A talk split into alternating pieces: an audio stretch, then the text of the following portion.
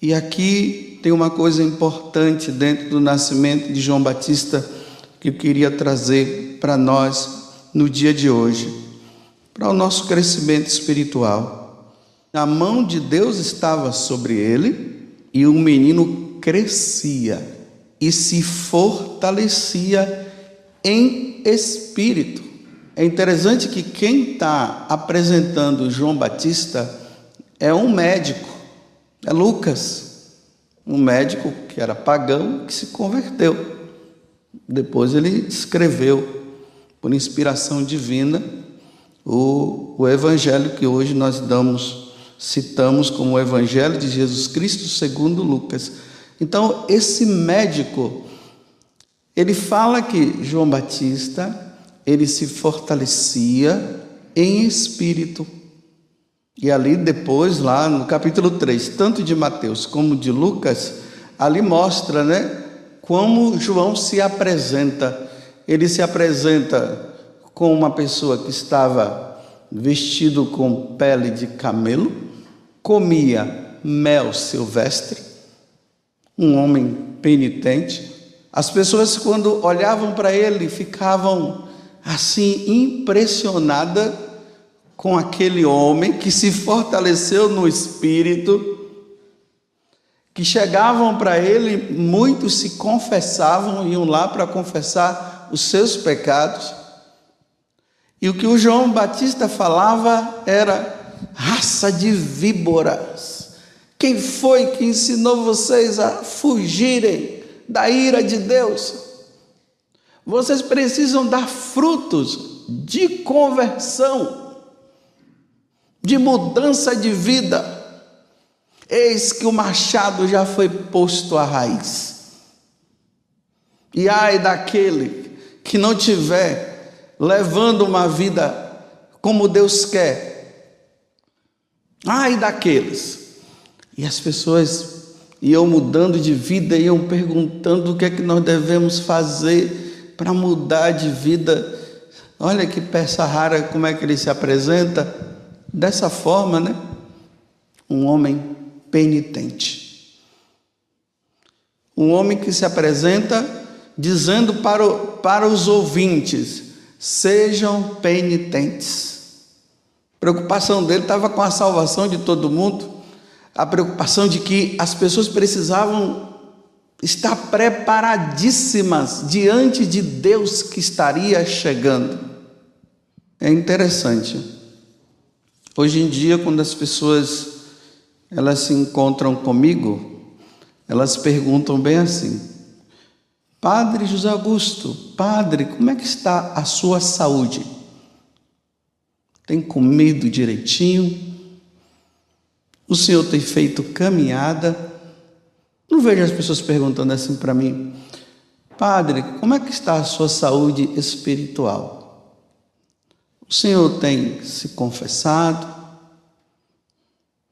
o Senhor tem feito penitência, o Senhor tem rezado, Padre, o Senhor tem buscado o seu diretor espiritual, você tem lido as Sagradas Escrituras, o Senhor tem lido a vida dos amigos de Deus, que são os santos,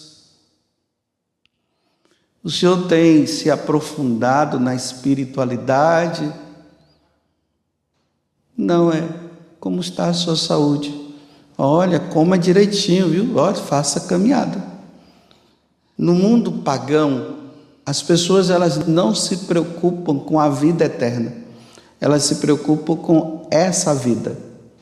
E a única coisa que pode fazer com que as pessoas nessa vida elas prolonguem a sua vida é fazendo exercício físico, é comendo direitinho, é indo no médico e fazendo check-up. Vou abrir um parêntese. Não estou dizendo que não se deve fazer isso. Fecha parêntese. Voltemos. Eu estou dizendo o seguinte: que nós precisamos nos preocupar também com a nossa saúde espiritual. Nós Você está se fortalecendo na sua alma, porque provavelmente você está se fortalecendo só no seu corpo. Nós vivemos num mundo secularizado e materialista. O número de cristãos em relação ao mundo dos pagãos, que são que não se preocupam com Deus, que vivem uma vida secular, o mundo deles, por eles serem maiores, eles poderão nos influenciar. Eles vão nos influenciar pela mídia, eles vão nos influenciar pelas redes sociais, porque não é um mundo de cristão que domina a mídia, não é um mundo cristão que domina é, os livros, é um mundo pagão que domina tudo isso. Então, nesse mundo pagão, eles vão falar de quê? Olha, você tem que ser rico, você tem que ter, você tem que cuidar da sua, da sua saúde, veja como é que está. Aí essa influência ela acaba entrando na vida cristã. E aí o homem, em vez de ele se preocupar também com a sua salvação, ele acaba se preocupando mais com a vida material. É por isso que nós vemos os cristãos fazendo muitos sacrifícios para ter uma saúde boa, fazendo muitos sacrifícios para não morrer. Então, se eles tiverem de acordar cedo, eles vão acordar cedo para ir na academia. Eles fazem um sacrifício para buscar, para ir no médico, para fazer, né, para ver como é que está a saúde deles. A influência é tão grande que aí, veja, aí eles não procuram também um padre para saber como é que está a vida. Aqui me desculpe, vou abrir outro parênteses, né? Aí é difícil encontrar um padre, né? É até difícil ter que falar uma coisa dessa. Às vezes é difícil encontrar um padre, né? que possa atender, porque eles também estão preocupados também com o corpo, estão preocupados com a, a, o seu físico e, e, e, tudo mais. Mas voltemos, fecha parênteses, mas vamos dizer, falar o que deveria acontecer. Então as pessoas deveriam procurar o sacerdote para ver como é que está a vida deles, para acertar, para ver como é que ele se está rezando direitinho, e aí, a preocupação de fazer a, a, a penitência nos devidos tempos, a, o jejum, todas essas coisas. Então, a linguagem, ela se torna do cristão igual à linguagem do mundo. Não a linguagem. E quando o cristão, ele entra com a, a linguagem do que deveria ser a nossa linguagem, nós deveríamos utilizar, ele mesmo é desprezado pelos próprios cristãos. Porque não há essa preocupação. Pode olhar, quando você vai se confessar, veja o que você se acusa mais. Não rezei, não tive tempo para fazer meu momento com Deus. Eu não tive tempo para ler a Sagrada Escritura, eu não tive tempo para uma leitura espiritual. Mas ele teve tempo, né, para é, ir no médico, ele teve tempo. Diga assim, lá no seu serviço, diga assim para o seu chefe, né? Eu estou indo fazer, eu preciso fazer um check-up. Já marquei com o sacerdote para ir conversar com ele. O que é que eles vão dizer? Não, não pode. Que você se preocupe com isso em outro horário. Mas diga assim: eu preciso fazer o meu check-up com o médico, que eu preciso ver. Não, pode ir. Está vendo?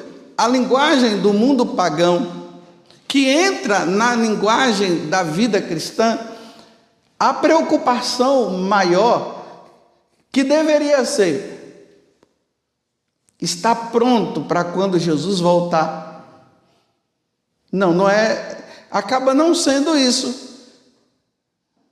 Veja as conversas na nossa mesa. Ah, você, nossa, você está muito gordo, precisa emagrecer. Como eu já brinquei aqui, né? Como se os gordos não se salvassem. Só os magros é que vão se salvar.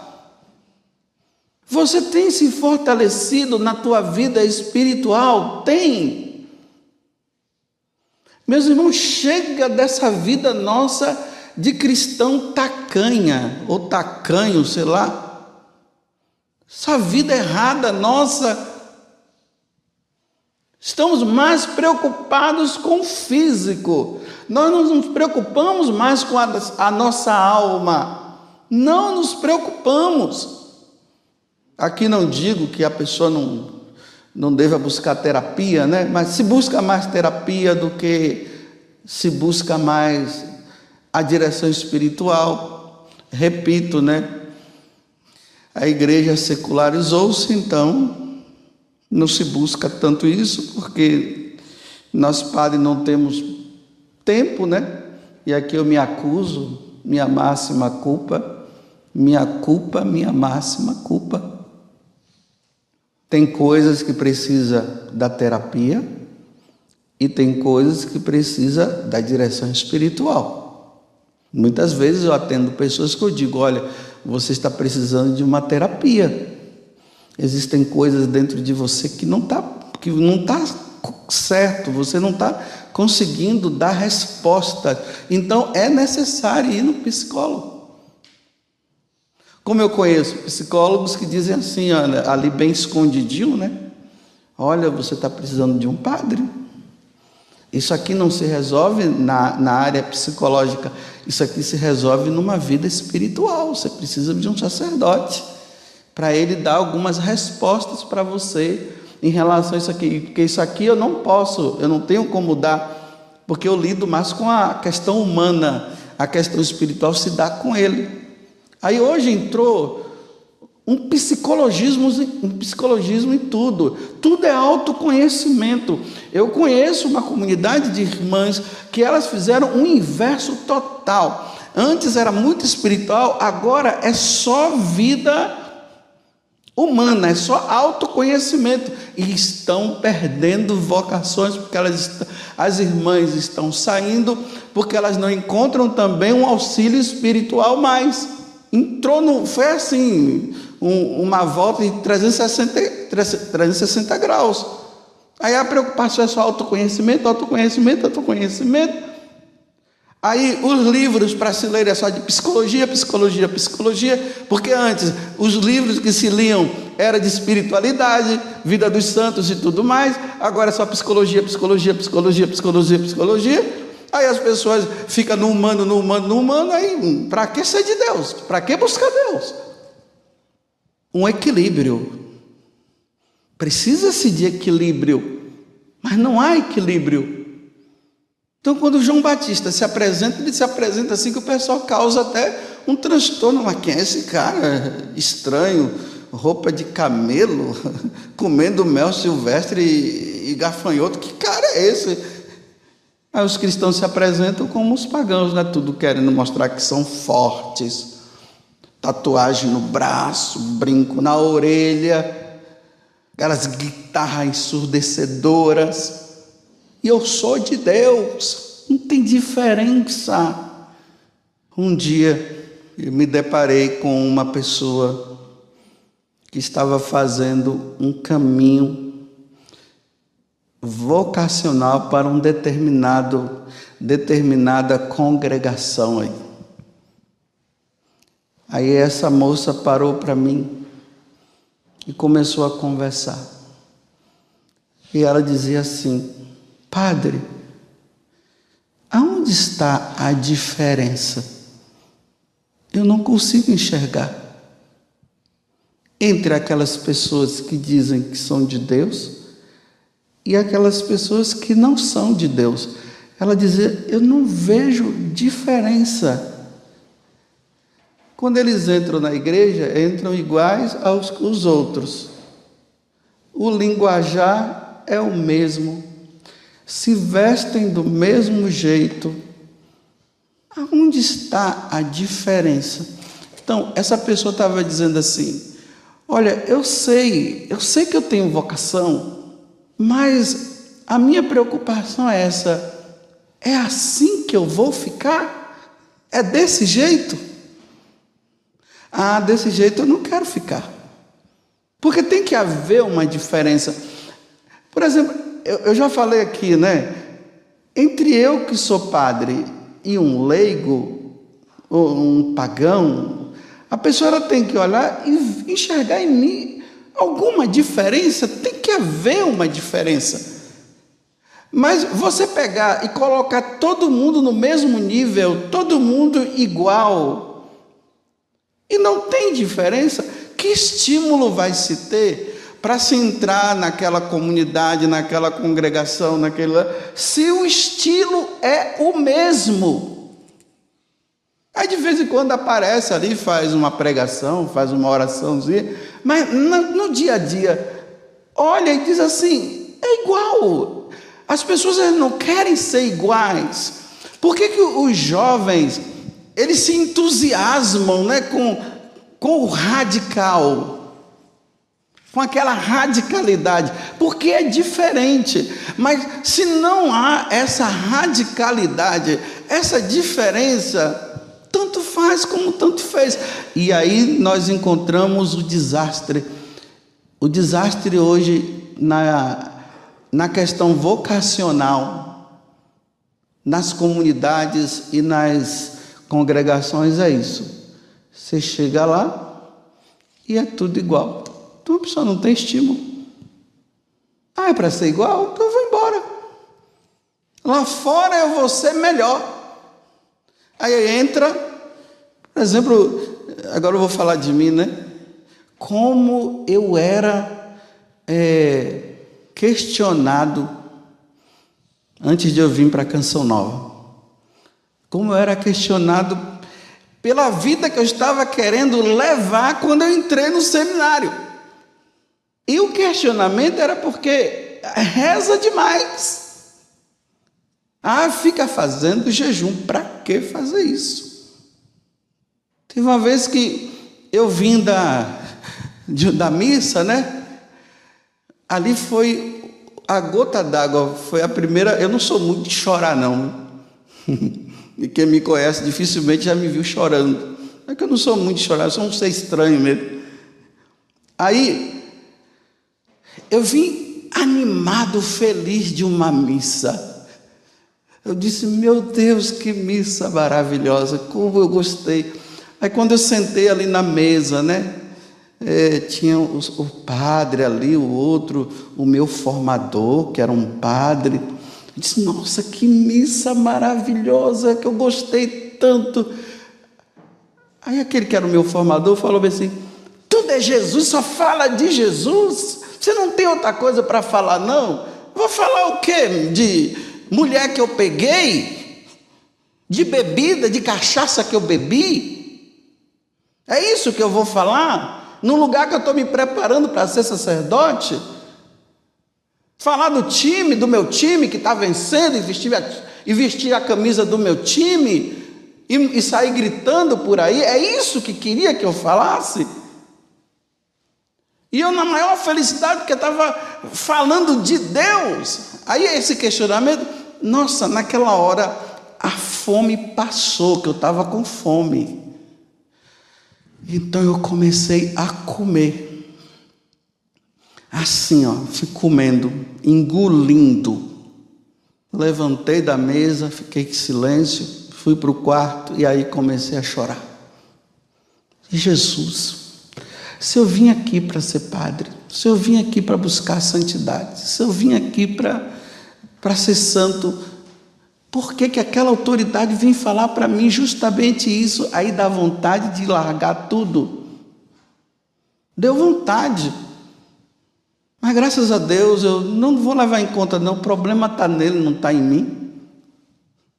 Se ele já está levando uma vida que, que não quer saber mais de Deus, problema dele. Agora eu vou me sujeitar a levar minha vida igual a dele? Jamais, como eu falei ontem. Jamais quer dizer jamais. Jamais. Se ele quer levar uma vida mundana, que ele leve. Mas eu não vou continuar me entusiasmando com as coisas de Deus. Vou continuar me fortalecendo. Vou para a capela rezar assim. Falem quem quiser, eu vou ficar na capela. Na hora do trabalho eu vou trabalhar. Na hora de obedecer eu vou, eu vou obedecer. Mas vou procurar sim, vou procurar confissão, vou procurar problema de que não está. Porque é assim que se fortalece. Porque, repito, se um jovem se apresenta numa comunidade religiosa, numa congregação ou nas novas comunidades, para ser santo e levar o evangelho e dar um bom testemunho para o outro, e eles encontram dentro uma vida mais pagando que lá fora, vai chegar um ponto que eles vão dizer assim: bye bye. Tchau, tchau. Se aqui não dá para eu ser santo, eu vou ser santo lá fora.